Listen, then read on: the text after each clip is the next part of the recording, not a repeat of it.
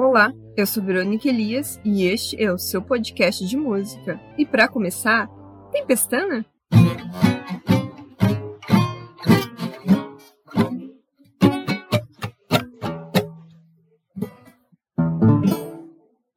Olá, meu nome é Verônica Elias, a gente está no nosso podcast no Tempestana, que é o seu podcast de música, e hoje a gente vai trazer novamente né, as nossas atrações, com nossas opiniões, nossos achismos, nossas contradições. E esse programa, tantos outros programas né, do nosso podcast estão disponíveis, então vamos lá, na plataforma da Deezer, no nosso queridinho do Spotify, no Google Podcasts e, claro, na Amazon Music. Na Deezer e no Spotify, a gente criou uma playlist por conteúdo. Como assim? Bom, essa playlist por episódio, ela funciona para compactar aqueles temas que já se tornaram recorrentes dentro do podcast. Um exemplo, Legião Urbana, né? Hoje não vai ser diferente, né? Como você já deve ter lido o título desse episódio na sua plataforma escolhida, a gente fala muito de Legião Urbana aqui. Só que os nossos episódios não são lançados na sequência, por temática ou até por ordem. Por exemplo, parte 1 ou parte 2 não é na sequência. Então, para quem quer ouvir os episódios da Legião Urbana, só esses episódios, ou ouvir na sequência, você procura a playlist com o nome Tempestana Legião Urbana ou Tempestana Livros.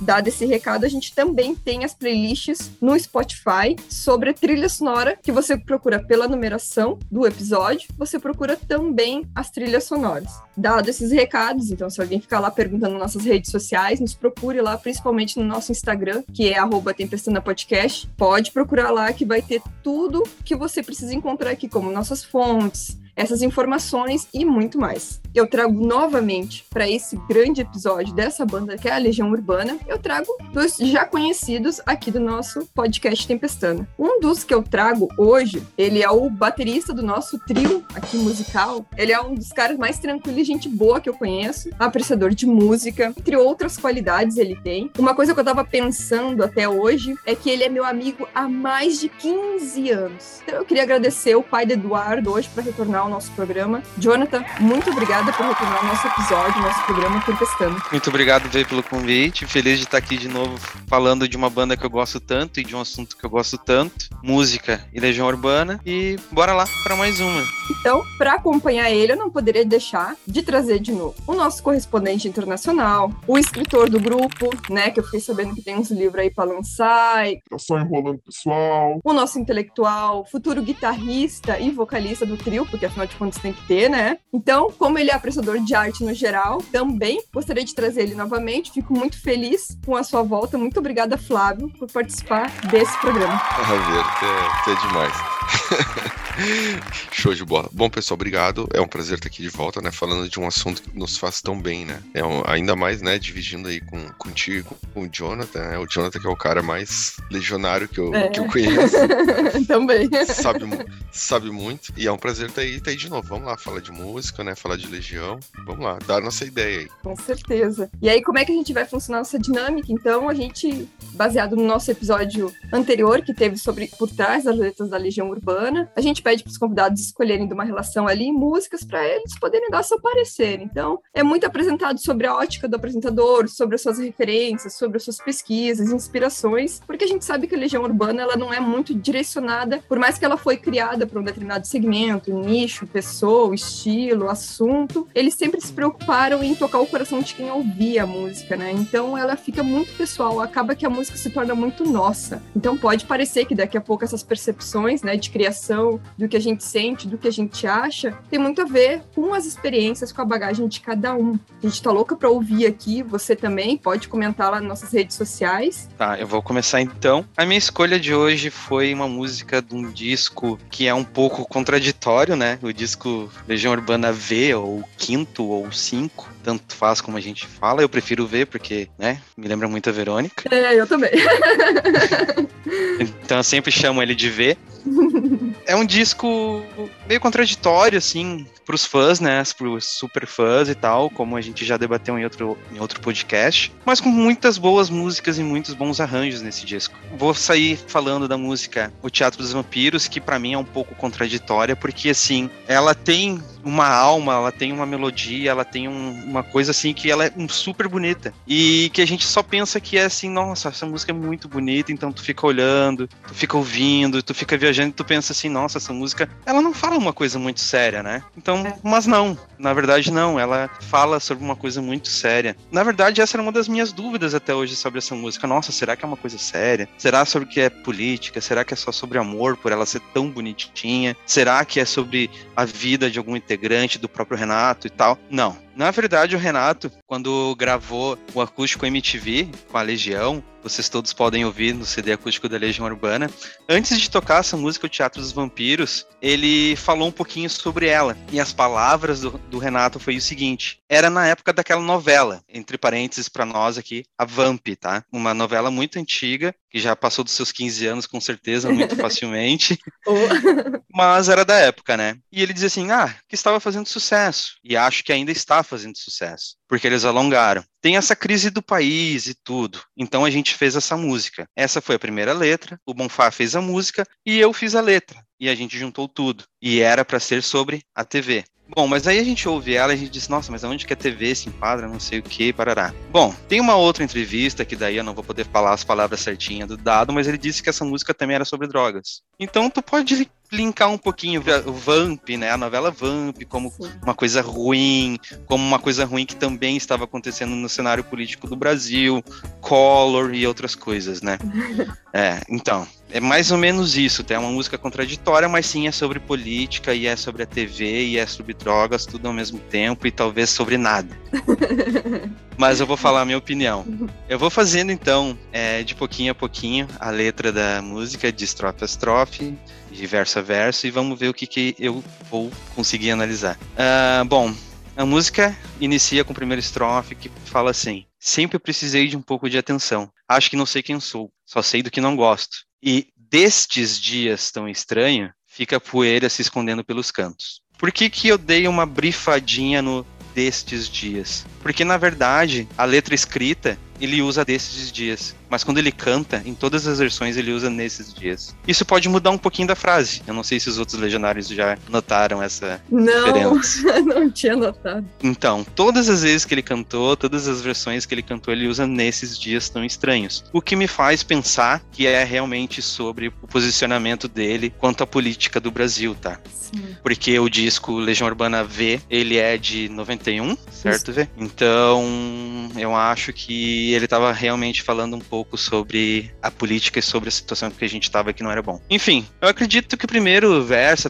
as primeiras frases, ele está realmente falando dele ou de uma juventude que naquela época precisava de atenção, não sabia o que era, não sabia quem era, não sabia onde estava. Então, ele acredito que ele se expressou nisso, nessa, nessas frases. As últimas duas frases, que é e desses dias tão estranhos, fica a poeira se escondendo pelos cantos, eu acho que daí já foi um ataque mais direto à nossa política, né? Que é onde onde muita coisa estava acontecendo e muita coisa estava ficando para trás e muita coisa estava ficando por baixo dos tapetes, né? Não vou falar de política, não é sobre política, mas estava muita coisa ruim acontecendo e muita coisa estava sendo escondida. Então, enfim, eu acho que isso daí realmente foi um ataque direto contra a política, tá? O segundo estrofe da música diz: Este é o nosso mundo. O que é demais nunca é o bastante. E a primeira vez é sempre a última chance. Ninguém vê onde chegamos. Os assassinos estão livres, nós não estamos. Outra coisa que para mim fica muito declarado e que daí eu bati o martelo e disse: não, é realmente sobre a política do Brasil. Eu acho que é muito simples de analisar essa estrofe, né? Eu acho que mundo de excessos, né? Sim. Cobranças, sem reconhecimento, contradições, algo assim, né? Algo que a gente estava realmente passando no momento, sabe? A gente sempre pensa que a próxima coisa que está acontecendo no Brasil é a nossa chance, né? Mas não, ela sempre acaba passando, né? É o país do futuro, né? Exatamente, o país do futuro que também em outras entrevistas entrevistas ele diz que essas músicas, se a gente for pensar num contexto, todas elas querem falar da mesma coisa. É. Isso são palavras do autor, né? A gente não vai discutir.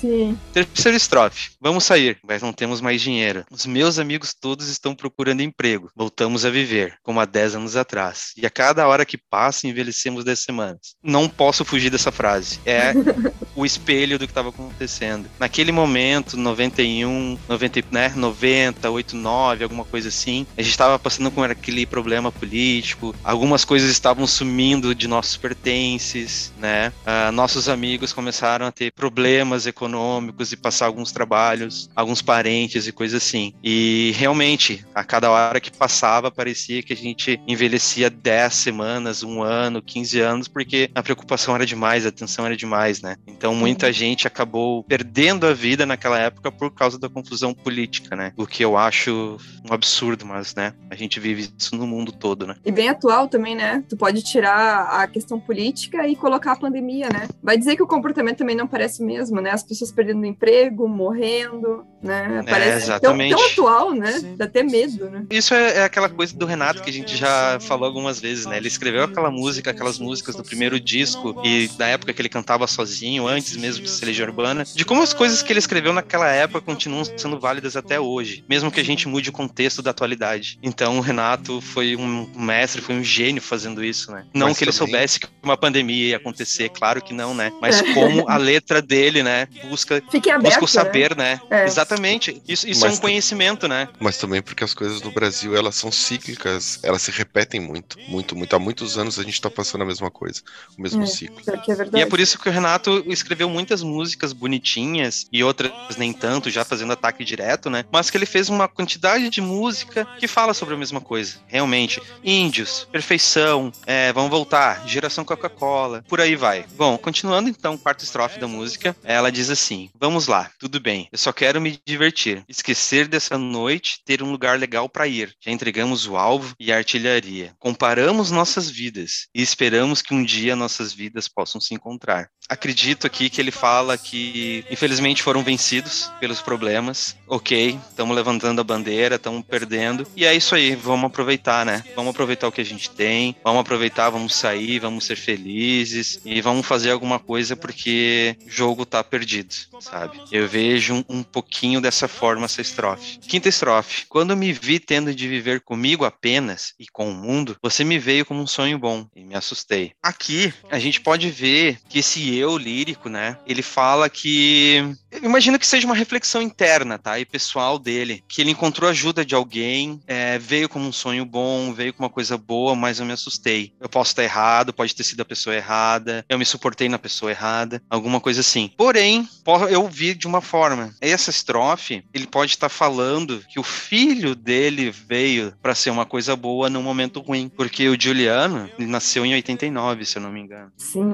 Então, como o disco ele é de 91, então talvez o Renato tenha feito esse link. Pode ser, porque um filho é sempre bom, né? É. Mas ele se assustou. Sim. Porque de repente não era a época, não era a hora, mas enfim, veio como um sonho bom e ele acabou se assustando com a posição real do mundo, né? Sim, e ele se questiona, sempre se questionou como pai, né? Que ele dizia que ele poder, poderia ser um. Uh, acho que até no, no, Renato Russo de AZ, me lembro qual livro que eu vi, que ele fala, né? Que ele parece que sempre vai ser um eterno adolescente. Então, por isso que eu acho que essa frase quer dizer muito, né? Essas duas frases. Você me veio com um sonho bom e me assustei. Eu acho que é isso, cara. Ele se assustou e vazou, sabe? No simples modo de dizer. Como ele já tinha essa percepção e que de repente ele era bagunçado, né? Entre aspas aí, né? Bem entre aspas, pra gente não ser entendido de uma forma ruim, deixando ele um pouquinho de lado. Então tá, a gente vai agora pro sexto e último estrofe, porque a música depois ela repete, né? Algumas estrofes que diz: Não sou perfeito, eu não esqueço. A riqueza que nós temos, ninguém consegue perceber. E de pensar nisso tudo,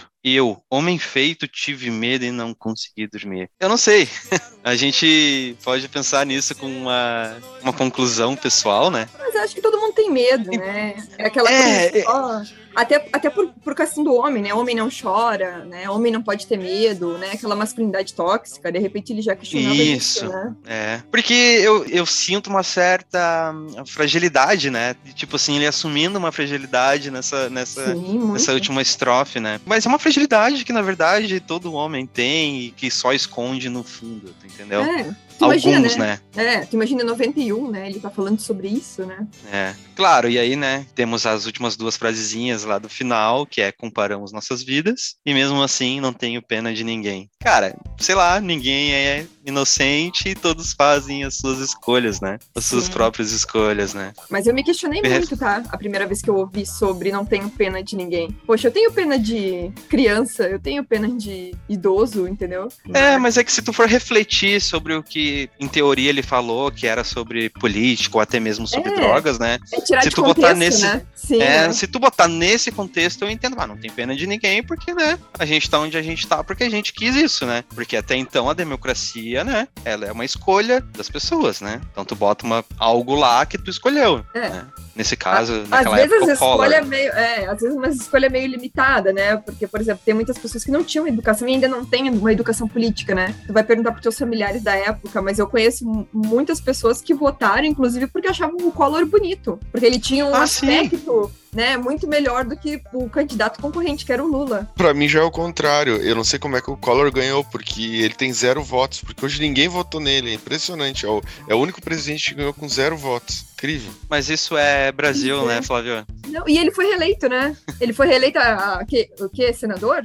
Collor tá Albuquerque. É, É, Senador. alguns anos depois, é. É, É, não, ele ficou oito anos é, inelegível e agora. Sim, ele- sim, que eu digo reeleito, Atualmente os caras ainda senador. votaram, Sim, é, sim, ainda sim, botaram ele de novo no, no poder público, né? Então, assim, Sim. como político, né? do- E se duvidar, É, ele deu de amnésia. um ano. É, E ele serviu de palanque político para todas as, as direções, né? Tanto pro Lula quanto pro, pro Bolsonaro e para outros também, né? Impressionante É. isso. até Não datando o né? episódio, mas já datando, né? Nosso atual presidente, que eu não vou falar o nome porque não merece. A gente pensa, nossa, votaram no Collor, mas aí- agora a gente tem, infelizmente, a capacidade, porque aí a gente tem que generalizar, né? A gente, democracia, né? A gente teve a capacidade de eleger esse, esse senhor, né? Pra nossa presidência. É, Mas daí é muito do. Vai, a gente encontra muito o que o Flávio falou, né? Das coisas, a, ro- a roda girar, né? Eu acho que quem votou no nosso atual presidente é, foi convencido por várias outras coisas que eu acho que não é muito plausível na época do Collor, sabe? Eu acho que é um presidente que veio sem argumentações, sem debate, sem nada, veio só com algumas coisas aparecendo na mídia. Essas coisas da mídia foram compradas por um pessoal que provavelmente quem votou no Collor lá atrás não teve acesso a essa mídia, tu entendeu? Não teria acesso a esse tipo de mídia. Sim.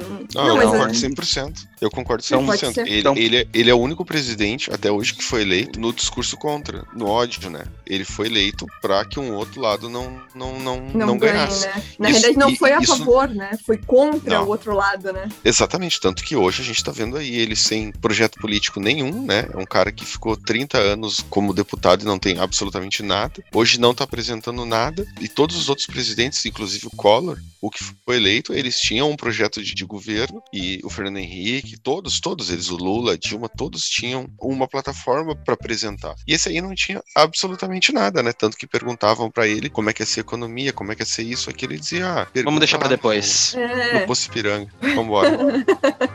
Tem até uma propaganda dos anos 90, umas atrizes da Globo pedindo a volta da monarquia. Tem uns negócios muito bizarros, assim, anos 90 é, é surreal, assim. Então, É que eu, teve plebiscito aquele, né, Vera? E ali em, no, em 92, 93, teve um plebiscito no Brasil, não sei se vocês lembram, né? Que foi uma votação que tinha que escolher entre o parlamentarismo, monarquia ou presidencialismo. E tinha. E é muito engraçado, né? O YouTube é bom por isso, né? Também. Porque salvou as, as propagandas do pessoal defendendo a monarquia. É muito engraçado. Que vergonha, É né? muito bom. Imagina, meu Deus do céu, tu encontrar essas, essas coisas. Mas o que, que é mais vergonhoso? A gente ter passado por militarismo, onde sem defesas e sem muitos ataques também, porque eu não quero transformar isso num palanque político, mas foi uma merda, né? Vamos combinar que foi uma bosta. Teve algumas coisas de infraestrutura que melhorou, não posso negar. Isso é, eu não posso negar. Muitas estradas em lugares que não existia nem pensamento de passar alguma coisa, existiram pontes, esse tipo de coisa. Mas como, aí vocês me explicam, como que hoje, tá? Hoje, já datando de novo o episódio, as pessoas querem o militarismo de volta. Cara, Vamos dizer não- assim, não, como as pessoas, como. né? Não, 30%, sim, vamos dizer sim. assim. Até, tem, até acho que muita gente que quer não viveu aquilo, né? Acho que quem fala mais. Exato, cara, exato. É, Esse é o ponto. Ou foi beneficiada, né? Ou foi, bene... ou foi militar, né? Enfim, alguma coisa é assim. É porque né? quando se fala nisso também não se, não se relaciona muito a questão da economia, né? Mas quando acabou a ditadura ali e quando assumiu o, o Sarney, né? Depois da morte do Tancredo e todo aquele rolo ali que deu, a economia do Brasil tava quebrada, né? Tava quebrada. Tu, tu ia no mercado de manhã, o pão era um preço, de tarde era três, quatro, cinco vezes mais. Tanto é. que teve aquela, naquela época, os próprios fiscais do Sarney, que era o pessoal que fiscalizava para os mercados que estavam subindo os preços e tal. Ou seja, o Brasil tava quebrado, a economia tava simplesmente quebrada. E os caras não falam nisso, né? Sim. É, se fala muito a questão de segurança e não sei o quê, mas porra, por favor, né, tia? Gente, achei um negócio aqui que eu fiquei chocada. Revista Isto É, de 23 de 10 de 1996. Aí fala Giuliano, né? Fruto da relação com uma fã chamada Rafaela. E é só um, um rodapé, assim, dessa foto que eu tenho dele aqui, ó. Eu não sabia o nome da mãe do, do Giuliano. Ah, agora, para mim, parece novidade. Eu acho que eu nunca li essa legenda aqui. Rafaela é o nome dela. E tava tentando procurar aqui sobre uh, ela aqui na reportagem, mas não falo. Só mostra uma foto dele de longe e o nomezinho dela. Mas se eu achar aqui, eu, eu aviso vocês aqui. Seguinte. Até bebendo, ó. É, é uma boa. Pois então, galera, eu vou começar pela primeira música, que é Natália. Eu escolhi Natália, né? Que ela faz parte do álbum A Tempestade, que foi lançada no 20 de setembro de 96. E eu escolhi essa música, assim, uma delas por ela, ela tratar de um tema que foi muito muito caro pro, pro, pro Renato Russo, né? E muito corriqueiro para ele, que era o diálogo dele com essa nova geração. O jovem ali, né, que tava começando a vida adulta ou que tinha muita coisa por vir ainda, né? O Renato Russo tratou durante a, a carreira artística dele, né? As letras, em muitas canções ele tratou disso. E eu escolhi essa música por ela ser, além, obviamente, de eu, eu gostar muito dela, ela é a primeira faixa do último álbum da Legião Urbana. E Natália, né, pra, à primeira vista, quem olha assim pensa que é um nome de uma mulher, que ele tá, tá tratando sobre isso, mas na verdade não é, né? Eu, eu acredito que ele tenha escolhido este nome pelo próprio significado do nome, que é nascimento, ou seja, ele tá falando para a nova geração usando esse nome que em latim quer dizer nascimento. E o, e o Renato era bem ligado nessas coisas, assim, né? Ele era um gênio, né? E o Renato Russo, assim como todo artista e todo evento, todo fato histórico, ele nada mais é do que um produto do, do próprio meio, né? E essa música, ela foi gravada ali entre 95 e 96, mais ou menos, onde estava acontecendo um monte de coisa no Brasil, né? Na época, assim, primeiro ano do mandato do Fernando Henrique, o Plano Real, o Brasil recente tinha vindo de um impeachment lá em, em 92 do Collor, tava com Itamar, e quando a gente achou que ia ter alguma esperança na primeira eleição pós-ditadura, aconteceu tudo aquilo que a gente sabe, né? Aquela geração ficou meio que perdida ali. Né? E o Renato Russo, mais uma vez ele soube, ele soube tratar como poucos essa questão. Né? Só que também ao mesmo tempo tinha muita coisa acontecendo, né, no Brasil. E essa letra, ela trata disso, desse pessoal que ficou meio que perdido naquele limbo ali, com um monte de novidade vindo, né? Por exemplo, ali tava iniciando o tão famoso Windows 95, a internet. tava uma, uma loucura naquela época ali, né? O país tinha tido meio que uma, uma renovação até esportiva, né? Depois do Tetra ali, e muita, muita coisa mudou. Então, isso tudo foi um, digamos, um caldeirão pela própria situação do Renato, né? A situação física ali, foi o, talvez os últimos, sei lá, último ano de vida dele ali, os últimos 12 meses ou 6 meses, porque a gente não sabe exatamente o mês que ele escreveu essa, essa letra, né? O que a gente sabe é que essa música ela foi escrita, que o álbum A Tempestade, ele foi, ele foi gravado entre janeiro e julho de 96. Então, provavelmente a letra pode ter sido escrita durante ali, né, esses meses ou um pouco antes, mas não não foge muito disso. E ele começa, assim, né? Como em muitas letras dele, ele, ele usa aquele formato dele, né? Que primeiro ele vem com a desesperança, ele vem com um aviso, e lá no final ele ainda acredita no ser humano. Ele diz: Não, espera um pouquinho, aqui nós temos um, um caminho para seguir, uma coisa boa que vai acontecer no futuro. Né? Mas enfim, Natália começa ali, né? Aquele tom assim apocalíptico, né? Vamos, vamos falar de pesticidas, tragédias radioativas, doenças incuráveis, né? Que na época, além dele tá doente, né, teve aquele grande surto de ebola também no mundo que assustou lá e matou muita gente, infelizmente, né? E ao mesmo tempo também ele critica muito assim essa coisa da própria hipocrisia das pessoas, porque ele se sentia de certa forma assim meio que sendo falso no momento que alguém disse não, vamos, vamos, vamos ter esperança, vamos lá, mas ele sabe que não é bem assim, né? Ele viveu muita coisa, né? Ele sabe que não é bem isso. Aí ele ele começa ali na segunda parte, né? Beba desse sangue imundo, você conseguirá dinheiro e quando o circo pega fogo, somos animais na jaula. E eu vejo isso, Vero, muito como uma uma espécie de aviso para aquela pessoa que está começando a vida profissional, o que que ela tem que passar ou o que que ela, é, o que, que ela não teria que passar para se dar bem na vida, por exemplo, né? E muita gente que acha que passando os outros para trás ou que acha que fazendo coisas, né, erradas e tal, vai achar que tá por cima, mas ele deixa bem claro ali, né, que no momento que quando o circo pega fogo, cara, tu é só mais um, tu é só mais um. E sempre vai ter alguém maior que tu e tu vai se ferrar. Quando o circo pega fogo, tu é um animal na jaula, tu vai, tu vai morrer queimado, tu tá ferrado, entendeu? É. Mas, né, tu só quer o, o algodão doce, tu só quer a parte uhum. boa e tal, tu não quer ver o, a podridão, né, desse mundo, essa forma de comportamento que tu tá agindo, né, não só com as outras pessoas, mas a violência que tu faz contigo mesmo, né, a partir do momento que tu, tu se torna uma pessoa assim, ou que tu prejudica alguém, né, enfim. E no mundo corporativo, principalmente, né, a gente vê muito isso, infelizmente. É. Enfim, mas quem sabe um dia eu escrevo uma canção para você. Acredito que isso seja uma forma assim de falar, ah, ok, cara, tu, tu, tá, tu tá ferrado, tu é um, um filho da puta, mas eu tu é um ser humano, eu gosto, eu gosto de ti. Eu gosto de ti ainda, né, e tal, porque eu sou uma pessoa superior, alguma coisa assim, eu, eu te entendo. Ele tá debilitado também, né, na questão de saúde, né? Eu não sei também, se ele né? seria tão bonzinho assim, do tipo, ah, né, mas quem sabe um dia eu escrevo uma canção ali para você. Mas. Se não é, tivesse é, mas, tão. Mas ele é uma pessoa que ele acredita muito no ser humano, né? O Renato Sim. Apesar de criticar, de ter várias músicas criticando direto o ser humano, ele é um cara que acredita muito nessa questão de amizade, amor, esperança. Tem isso é. também, né? Aí, ver, a gente vai para uma parte que começa assim: é complicado estar só, quem está sozinho que o diga aqui, né? Já que, né, voltando, que ele tá falando pro jovem isso, né, para aquela geração, que é um problema de muitos jovens, né? Que tem muita gente, muita, muita gente que não tem amigos, que e tu imagina naquela época lá, que muita gente Sim. que ficava em casa, que não saía, que, que sofria todo tipo de bullying e nem rede social tinha para tu ter um grupo de amigos, alguma coisa, né? É. Pensa bem. Uma rede de é, apoio, né? E como é que tu vai começar a tua vida ali, né? Porque simplesmente tu tá entrando aí nos teus 17, 18 anos, tu vai ter que começar a trabalhar, estudar, e tu não tem base nenhuma, tu nem sabe. Tu tá começando a vida assim, ó, vai, entendeu? E, e tu não tem com quem contar, tu tá sozinho, tu tá, tu tá ferrado, né? Mas ainda ele fala, é preciso acreditar no novo dia, na nossa geração perdida. Eu acho que isso não, não tem uh, um texto por trás, não tem nada. Ele tá sendo uh, extremamente claro, né? Tem que acreditar, tem que acreditar nos meninos e meninas, em trevos de quatro folhas, ou seja, acredita em qualquer coisa que tu queira acreditar, né? Tu tem que se apegar de alguma forma em alguma coisa, não importa. E mesmo que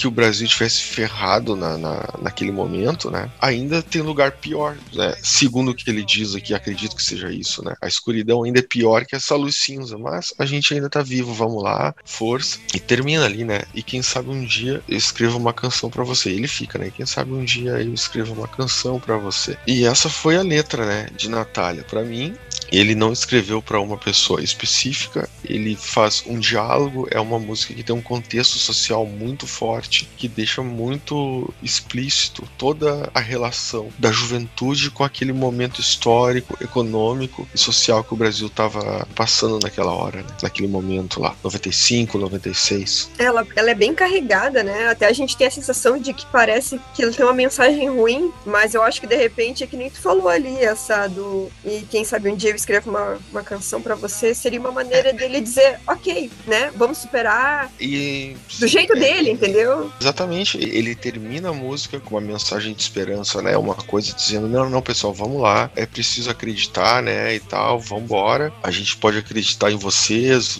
meninos e meninas e tal, em alguma coisa, mas vamos lá que a gente vai, vai, vai dar a volta por cima. E quem sabe um dia eu escrevo uma canção para você. Vambora. Para mim, na minha ótica, essa letra apesar de ter esse final, assim, com tentando passar esperança, eu não diria que ela é uma música assim, ah, quais são as músicas otimistas do Renato?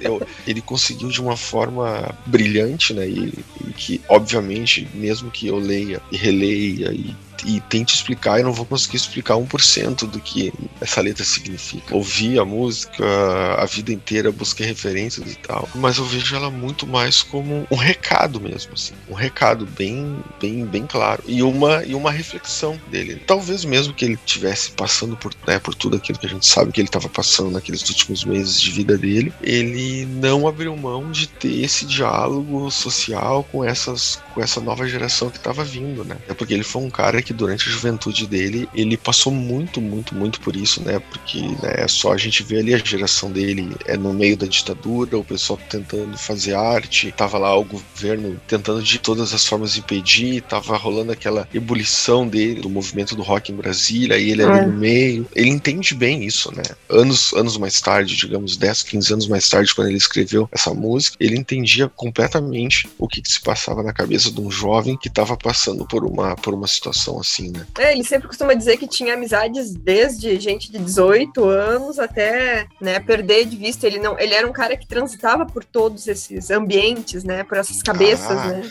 Muito, muito. Ele, é, ele, ele, desde criança, assim, ele sempre foi um cara diferenciado, né? Uma pessoa com uma inteligência fora do comum, né? E o, e o Renato era um gênio. Olha, se o Renato Russo ele fosse, digamos, não fosse brasileiro, se ele fosse americano ou outra coisa, nossa, ele seria assim um, um mega deus aqui no Brasil. Mas é. apesar de eu achar que ele é super bem reconhecido aqui no é, Brasil, também. eu acho que ainda é pouco. Eu acho que a, a, gente não consegue ter noção do que, que o Renato Russo representa pra música, na verdade eu sempre tive muita curiosidade, assim. Eu tô até já conversando sobre isso já em, outras, em outros, outros momentos, assim, de pegar as letras do, dos, dos grandes compositores do mundo, assim, tipo o Bob Dylan e tal, e vários outros. E eu, mas eu não tenho dúvida, eu não tenho, assim. Eu não, eu não teria medo de, de dizer que os maiores letristas do mundo estão no Brasil, fazem parte da música brasileira. Eu não tenho, é. eu não tenho medo de dizer isso. Tu pega um Chico Buarque, um Raul Seixas, um, um Renato Russo, sabe? Cazuza. Né? Cazuza, nossa, tantos outros grandes Verdade. letristas que a gente tem, né? Verdade. Eu não tenho dúvida. É, assim, o que acontece com o Renato, que ele fazia nas, nas letras dele, várias das letras, na verdade, é que ele falava as coisas de um jeito bonito e às vezes as coisas não eram percebidas. Né? E em todos os assuntos, né? Tanto nos assuntos é, amor, guerra, política, humanidade. Então ele escrevia, de, às vezes, de uma forma tão bonita que tu achava que todas as letras deles eram sobre amor. Todas as músicas eram sobre amor. É. Mas na verdade não. Se tu for parar pra pensar e analisar e às vezes pensar junto com a época com que as músicas foram escritas e foram gravadas, a gente consegue chegar em um outro sentido, né? E eu acho que é não, o que exatamente. mais acontece com essas letras do Renato, né? Exatamente. E, e Natália é uma música assim, porque à primeira vista tu pensa, bom, Natália é a música pra uma mulher, mas não. Acredito que Natália, ele é o um nome, né, pra geração inteira aquela ali, né? Pra toda aquela geração que tava vindo, né? Sim. Mas essa música também, ela, a música em si, digamos, o ritmo dela, assim, que é um ritmo rock and roll, aquela coisa pesada, não foi à toa, né? É para abrir o álbum mesmo, dando recado, né? Foi uma, porque choca, né? É uma música assim Sim. que dentro do álbum A Tempestade, pô, entra aquele rock and roll, aquela coisa assim. É bem interessante essa forma que abre esse, esse álbum e a música. Eu não sei quem fez a música, quem botou a música nessa letra, né? Se o Renato que teve a ideia de fazer uma coisa mais rock and roll, assim, mas é uma coisa que me chama bastante atenção. Eu não sei como é que funciona nesse aí, né? Mas normalmente o Bonfá e o Dado faziam a, a, melodia. E aí Geralmente depois o, Bonfá, o Renato. Né? É, normalmente. É, é. Que, e aí depois é, o Renato que, botava a letra, né? É, só que esse álbum teve uma série de acontecimentos e ideias, assim. É difícil para mim afirmar que tenha sido Bonfá, assim. Pode ser. Pra assinatura, os três, pelo jeito, estão creditados como compositores. Uhum. Mas, assim, de fato, quem, quem fez ali, quem eu sempre acredito muito no, no Bonfale, né? A cabeça ali. Mas o Dado tava produzindo, né? Também tem essa diferença, né? Antes era uma Ayrton Bahia, agora entra o Dado, né? Produzindo. Cada vez que eu vou estudando e olhando e tal, e cada vez eu viro uma, e ouvindo, eu fico mais fã do Bonfá. Do né? É, ele é um cara, eu acho ele genial. Ele é um cara muito massa. Ele me passa uma coisa muito, muito boa, assim, o Bonfá, sabe? Um cara que desenha bem, pinta bem, O Jonathan é baterista, não sei qual é a, a, ideia que ele tem sobre a forma que tocava, mas para mim me faz muito, muito, muito bem ouvir o Bonfá. E hoje, né, o cara, pô, o cara tem uma puta fazenda lá, produz cachaça, tá vivendo uma vida muito, muito massa, um cara, um cara pra cima. Eu adoro o Bonfá. Cachaça premiada, tá? É, a perfeição, né? Nossa. Mas, Jonathan, como baterista? Ah, é, assim, eu não sou baterista dito, né? Eu sou um cara que consegue imitar alguns ah, sons tá. da bateria, né? Eu uh -huh. nunca estudei, né? Tá a Verônica sabe que eu nunca uh -huh. estudei. Não quer dizer. É... O nosso John Bohan é esse. Jura, enfim. Mas assim, eu acho o Bonfá um baterista técnico e metódico. Talvez ele não seja o melhor dos bateristas. Eu acho que ele passa longe de vários que eu considero muito bons. É aquele negócio que comentamos em outro podcast, né? Pro punk rock ele fazia muito bem e eu não consigo fazer. Entende? Aquele chipô super rápido, batidas bem rápidas do primeiro disco. Então, assim, criticado por muitos, né? Valorizado por poucos como baterista, mas como músico, ele é um baita músico. É. Então, é isso que eu acho do Bonfá. E como pessoa, provavelmente ele é um cara extraordinário também. Para mim, ele era a, a, parte musical, assim, da, da banda, né? É. O Renato era o poeta. Ele era o arranjador, né? Ele era o arranjador, né? Então, isso fala muito, né? Por isso que eu falei, para mim ele era um ótimo músico. Tu vê que o, o Bonfá gostava de fazer música. Para ele era isso que, que era o legal, né? Exatamente, exatamente. É que eu fiquei analisando o Bonfá essa semana, fiquei lendo algumas coisas, fiquei bem. me deu vontade de falar dele. ok, ok, vamos às polêmicas.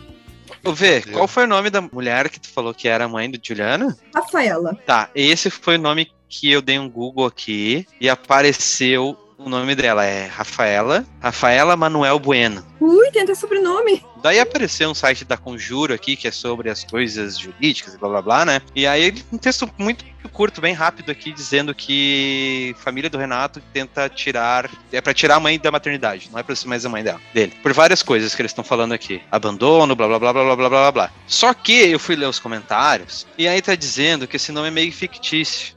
É um outro nome. É. Só que são coisas muito, muito antigas, né? A gente não pode Sim. falar a verdade de nada, né? E que essa pessoa só queria fazer um DNA para trazer à tona, não sei o que, blá blá blá. Ó, em uma outra reportagem que eu achei aqui, diz que a Rafaela faleceu em um acidente de carro. Isso, eu ia te falar isso agora. Eu, eu que eu E a guarda da criança ficou com os pais do Renato. Isso. Tá? Então a gente tem um nome em comum, né? É, Rafaela. Mas. É, mas aqui nos comentários tem um outro, que eu não vou falar, porque vai, vai que não seja verdade, né? Tem um outro nome nos comentários aqui, a gente não sabe o que é real, né? Enfim. Mas esse é um nome, entre aspas, da mãe do Juliano, conforme tu tinha falado. É. Aqui, ó, eu menti que era da Veja.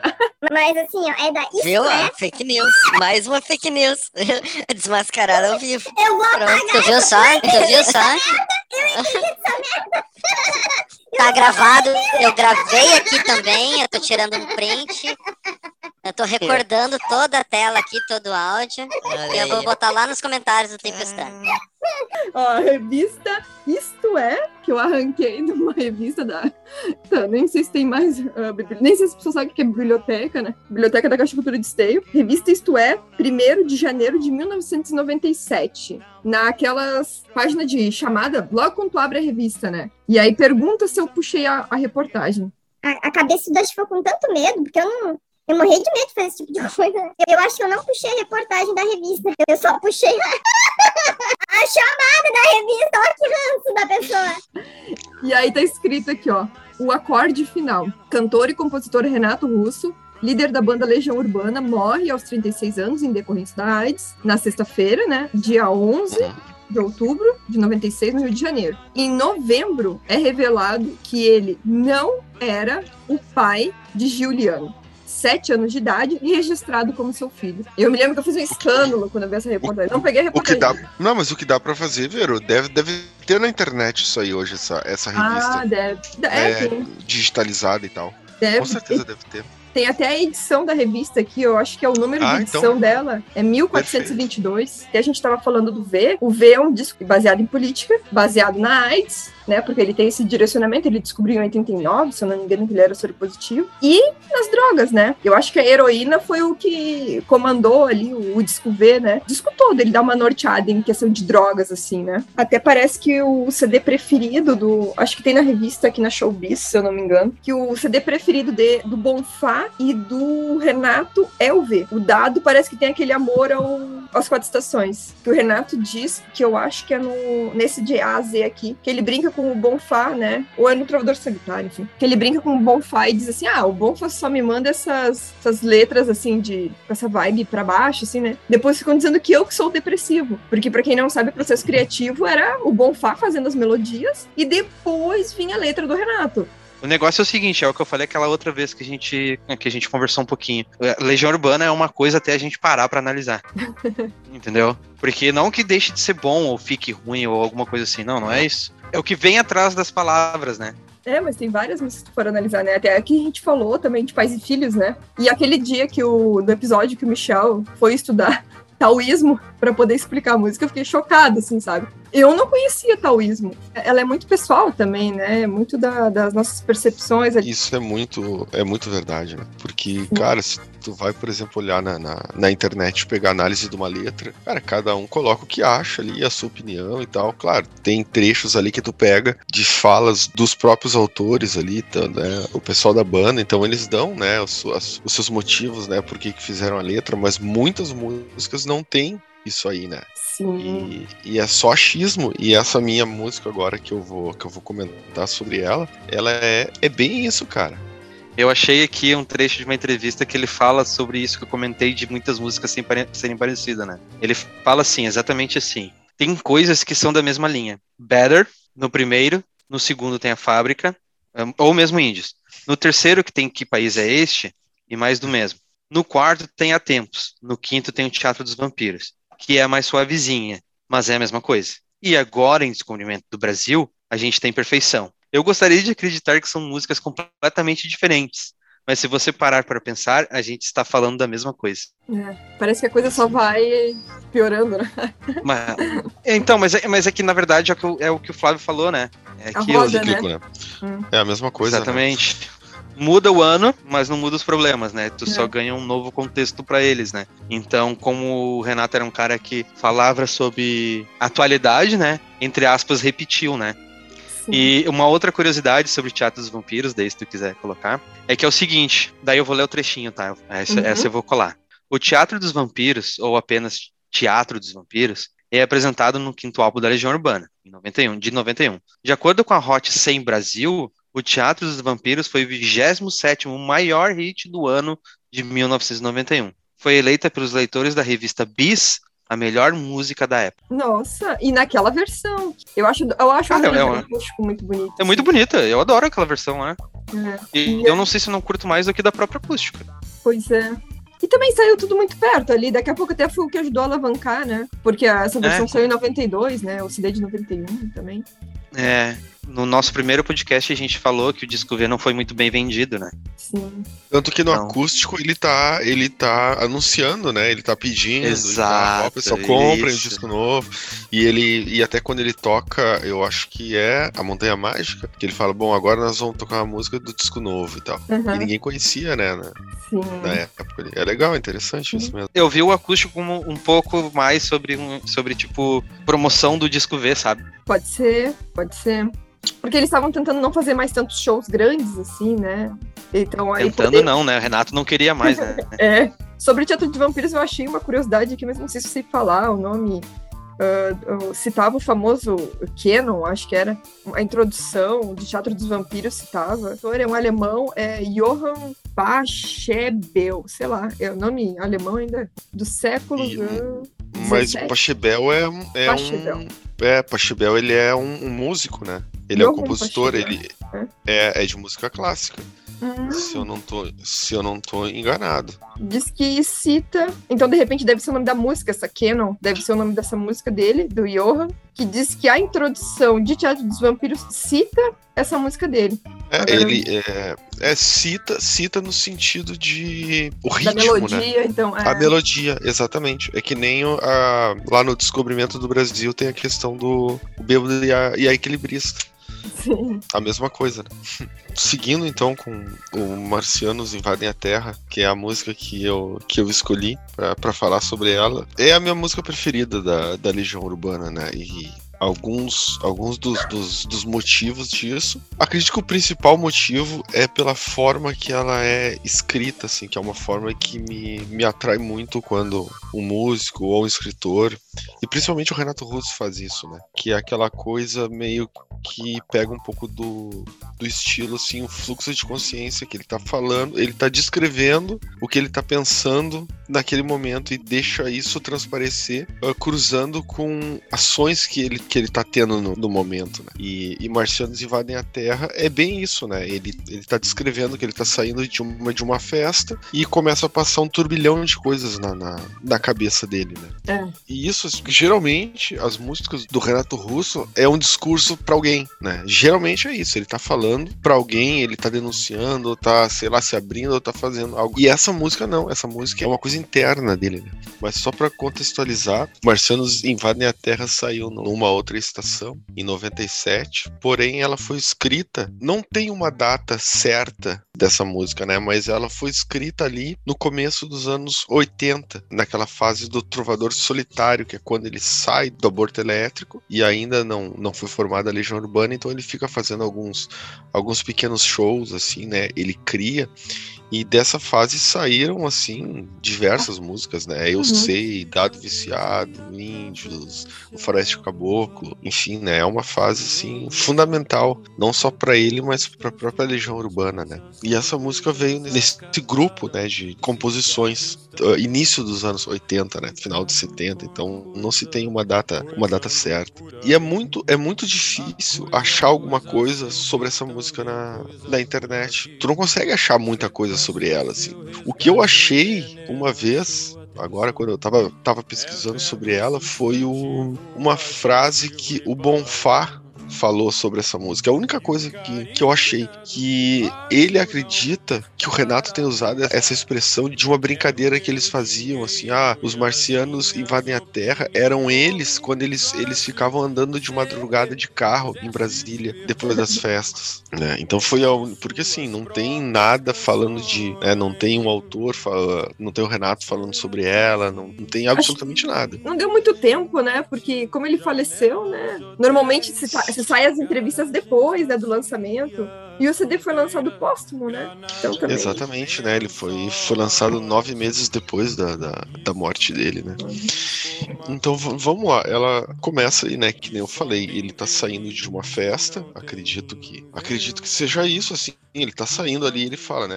Diga adeus e atravesse a rua. Voamos alto depois das duas mas as cervejas acabaram e os cigarros também. Então eu acho que fica super, super nítido aí o que está acontecendo, né, no momento em que ele está descrevendo essa, essa, essa música, né. E aqui a próxima parte é, é bem, é bem curioso, né. Ele não é transparecer, mas ele assim é uma, uma forma de denúncia, né, do que eles estavam passando em relação à ditadura naquela época, né. Que ele fala, cuidado com a coisa coisando por aí, a coisa sempre coisa e também coisa por aqui. Sequestra o seu resgate, envenena sua atenção. Aí aqui, a próxima parte, eu tava conversando com um amigo meu uma vez, e ele acredita que isso pode ser uma forma de, de metalinguagem, que é o que? Ele está explicando, a próxima frase agora, ele vai explicar a, a, forma de linguagem que ele quis usar antes, nessa a coisa, coisando, coisando, não sei o que. E até esse, esse meu amigo falou, cara, presta atenção que ele fala assim, é verbo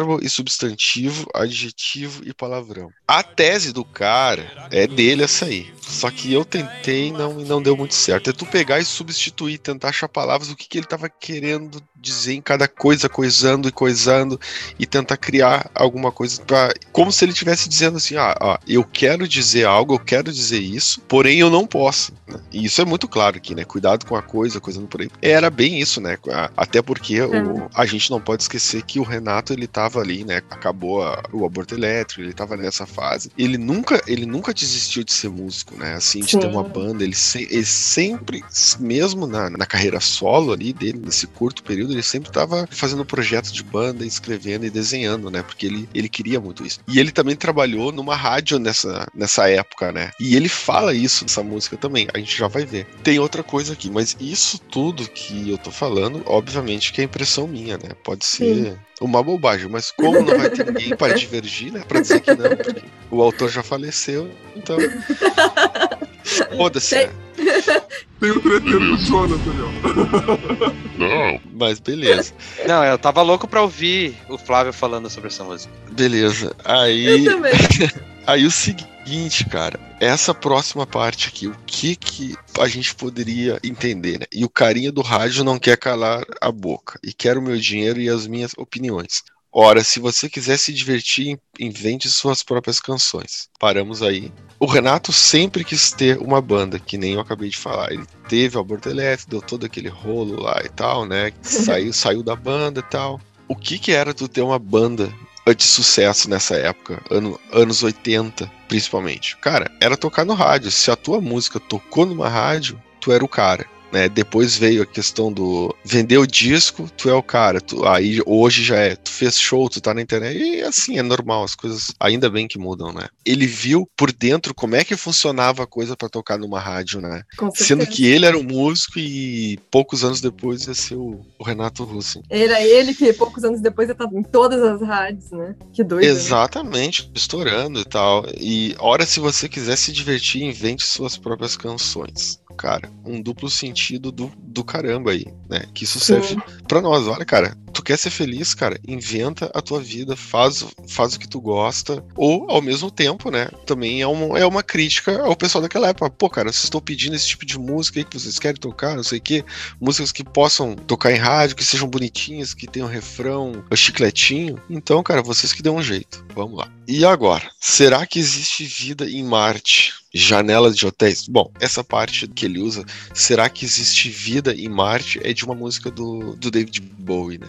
Que ele era muito fã do, do David Bowie, é a música Life on Mars, né? Vida em Marte e tal. Muito boa essa música. É, exatamente. Então aqui também ele faz mais um, um jogo de palavras aqui, né? Que nem ele faz em várias músicas, assim, essa coisa de elementos do dia a dia, né? Ah, janelas de hotéis, garagens vazias. É um, é um estilo poético que ele usa muito, né? É. E aqui, próximo refrão, cara, eu entendo isso aqui, ó, olhando bem, pode ser até uma crítica em relação às próprias bandas daquele momento, que estavam fazendo, fazendo sucesso e tal, mas ele não, ele não concordava muito. Existem muitos formatos que só tem verniz e não tem invenção. Ou seja, é um monte de banda, tudo igual, que não tem nada de novo. Completamente oposto do que, do que foi a Legião Urbana, né? Que cada álbum era diferente, uma música era diferente da outra, estilo totalmente diferente, né? Sim, tinha um significado, tinha uma história cada CD, né? Não, não, exatamente. Tu pega, por exemplo, sei lá, eu não vou falar o nome de banda, mas tu pega uma banda, tu escuta o CD, a música 1 até a 10 é exatamente a mesma música, o É. mesmo hit, é o mesmo. É igual, é igual. É igual. Até bandas que, que eu gosto muito, até, assim, algumas, assim, né? Enfim. Aí ele usa aqui, né? ah, Marcianos invadem a Terra, estou inflando meu ego com ar. Ou seja, pode ser aquilo que o Marcelo Bonfá falou, né? A questão do a reunião, a reunião dos amigos, saindo, saindo à noite ali e tal, né? E trocando ideias e fazendo festa. E quando acho que tô quase chegando, tenho que dobrar mais uma esquina. Lembra que ele tá lá no começo da música, ele tá saindo, indo, indo de madrugada para casa, e quem já saiu de madrugada de uma festa para casa com frio, bêbado e A pé. e quem, e quem foi fumante e né, que nem eu fui, quando tu tá sem cigarro é uma merda de madrugada e tu não vê a hora de chegar em casa porque tu sabe que tu deixou aquele, aquele derby lá guardado. Desculpa. Quando acho. E quando acho que tô quase chegando, tenho que dobrar mais uma esquina. Exatamente assim Ou como pode ser também a, a relação dele com a, a- a própria música, né? Quando ele achou que ele tava quase conseguindo uma banda, aparece outra É. dificuldade. Por formar uma banda, e até na vida dele também, né? Em, várias, em vários aspectos ali, né? Que ele tava passando naquela hora, né? E mesmo se eu tiver a minha liberdade, não tenho tanto tempo assim. Ou seja, ele queria o quanto antes começar a produzir, a trabalhar, enfim, aquilo estava sufocando ele. O, o Trovador Solitário, ao mesmo tempo que foi, eu, eu vejo isso, né? Ao mesmo tempo que foi aquela coisa independente dele, ao mesmo tempo foi também, ele veio de uma frustração de, de começar uma banda ali, né? De participar de uma banda, o Aborto Elétrico, que teve um certo sucesso ali na época, né? Terminou, né? Do jeito que terminou, daí agora ele tá ali sozinho no palco. E, e outra coisa, pensa bem, né, Tchê? Naquela época, o rock and roll tava estourando em Brasília, show pra tudo que é lado, né, de bandas, festivais e coisa. Aí me chega um cidadão com seu violãozinho querendo tocar música que é cara, o que esse cara não deve ter ouvido de vai te fuder, sai daqui, Tipo isso. faz, sei lá, sabe, cara? Eu fico, eu é uma coisa que que me chama atenção, assim. Pensa bem, cara. Né? A galera ali, o movimento pós-punk, o rock começando no Brasil. Citando um trecho dessa música. O cara no rádio não me deixa em paz, ele quer o meu dinheiro. Uhum. É, os shows que ele, que ele fazia em Brasília, né, com o banquinho e o, e o violão. Claro que ele também, ele tocava em, em pequenos palcos também que eram ah, direcionados para esse tipo de, de música e de, e de evento que ele estava propondo. né? Mas muita coisa boa veio dessa, dessa época, né, que nem... Ah.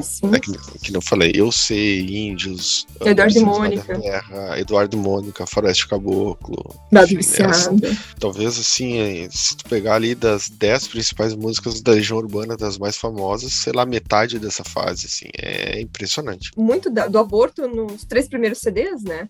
Muito, né? O ritmo, o estilo, as- a- o tipo de letra, tudo, né? Muita coisa mesmo. Né? Para fechar aqui, ele, ele usa ali a, a frase do David Bowie, né? Do, do Life on Mars.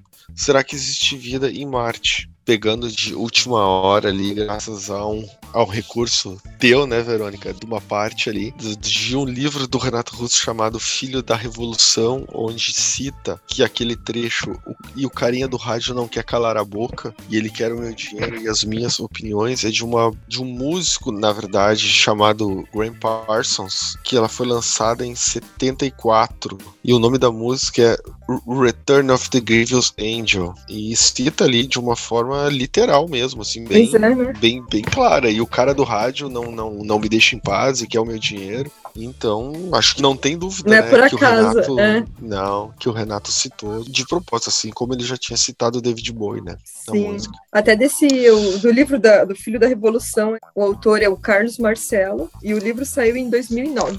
Sim, eu não lembro se eu citei o ano que essa música do Graham Parsons saiu, era de 74. 74, uhum. É que os neurônios já estão meio, meio prejudicados, então eu não lembro. É a minha preferida da, da Legião Urbana, por, mesmo ela sendo exclusiva do Renato Russo, mas ela, ela ficou conhecida pela Legião Urbana, né? Numa outra estação. Por toda essa coisa de o Renato tá descrevendo o que, ele estava pensando e passando na, naquele momento exato, naquele momento que eu digo não época, mas no momento, momento mesmo, ele saindo de uma festa, o que é o trajeto dele de uma festa até em casa, né? Nesse movimento, né, nesse tempo aí, passando aqu- aquele monte de pensamento e ele transcrevendo isso, isso tudo, né, um, um fluxo de consciência misturado com aquilo que ele estava vivendo naquela hora ali mesmo, né? Que na verdade o fluxo de consciência né, é isso, né? É as tuas impressões com o teu pensamento, com o, que tu tá passando fisicamente na hora ali, né? E é Sim. muito legal isso. É muito massa. Não, e é uma música que, que tu acha bobinha, né? Primeira ouvida, sim, né? Sim, sim, sim, sim. Por isso que ela é minha, minha música preferida, né? Por essa forma que o Renato escreveu, que não é uma forma muito muito comum nas músicas deles, eh, dele, assim, né? Porque geralmente ele, ele, ele escreve como uma, uma forma de, de discurso, de diálogo com outra, outra pessoa, né? Geralmente contando uma história, ou, né? E essa música não, essa música, ela é muito mais uma música interna dele, assim, né? Eu, eu vejo muito isso, aquela coisa que nem eu comentei antes sobre uh, um fluxo de consciência, né, que é muito usado na, na literatura também, né, ali, principalmente ali por, sei lá, a Virginia Woolf ou, ou James Joyce, caras assim, né, que eles estão com a questão física ali, né, uh, tendo essa relação com o ambiente externo e ao mesmo tempo tendo uma, uma associação de ideias com o que está passando dentro da cabeça deles naquele momento. E isso o Renato fez super bem agora, né? Nessa música, assim, né? E então a gente vê ele, ele saindo de uma festa, assim, né? Que começa a passar aquele monte de coisa na, na cabeça dele, principalmente coisas que ele estava passando naquele momento ali, né? Então ele fala sobre sobre sobre ditadura, sobre o momento profissional dele, sobre planos, sobre frustração, sobre uma série de coisas, né? E também fica aquela coisa da, do Marcianos invadem a Terra, que provavelmente, acredito eu, né? Isso aí é tudo tudo, tudo suposição minha, era a música que tava na cabeça dele naquela hora, né? Que todo mundo tem aquela coisa assim, ah, tá no lugar e fica aquela música na, na tua cabeça, ou é uma fase, algo assim. E acredito que ele tava com essa música nessa época, né? Life on Mars. Então, por toda essa relação, essa coisa, eu tenho essa música como a minha música preferida da, da Legião Urbana. E ela, e ela é uma música curiosa, assim, né? Outra curiosidade dela é que a primeira vez que a gente ouve ela, assim, parece que é uma música que não tem sentido nenhum. Que é só um monte, que é um monte de frase perdida, que é um, né? É, bem isso. Só que quando tu pega essa letra e começa a destrinchar ela parte por parte por parte, começa a entender, tu vê que ela é uma música que fala sobre muita coisa. E isso aí também é outra coisa que me surpreendeu, parecida não no, na forma ou, né, uh, não me entendam mal, mas nessa ideia de parecer ser uma música sem, sem sentido depois do começo, que é uma música que eu gosto muito também. E é uma música bem imagética, cheia assim de, de, de sensações, assim, de experimentos uh, linguísticos, né? E é uma música que eu, que eu gosto muito também, né? Depois do começo. Era isso, Vera. Não, beleza. Acho que a gente conseguiu então finalizar. Boa noite, muito obrigada. Boa noite, Obrigadão, pessoal. que agradeço Tchau. vocês. Valeu. Tchau. Tchau, até. Esse podcast foi apresentado por Verônica Elias, Jonathan Silva e Flávio Aurélio. Nos bastidores do Tempestana. Bom, Vero, puta que pariu, meu. Eu tinha me preparado pra, pra caramba. Pera aí um pouquinho. Eu tô nervoso agora. Beleza, tá aí, ó. Mais uma coisa pro meu final de semana. É, já, que tu, já que tu vai usar teu tempo pra isso, olha os links que eu tô botando ali depois. Depois, quando tu Aí, tiver tempo, Vou- pega um cafezinho e pega esses links que eu tô te mandando. Ah, Mas olha os comentários. As Ah, caixas ler, de comentários. As caixas de comentário no Brasil é, é inacreditável. É o melhor. De qualquer né? coisa. É, é uma coisa impressionante. Todas as nossas fontes de pesquisas para a realização deste podcast estarão na descrição do mesmo e em nosso Instagram, que é Tempestana Podcast. Deixe sua mensagem lá, crítica, elogio e sugestão.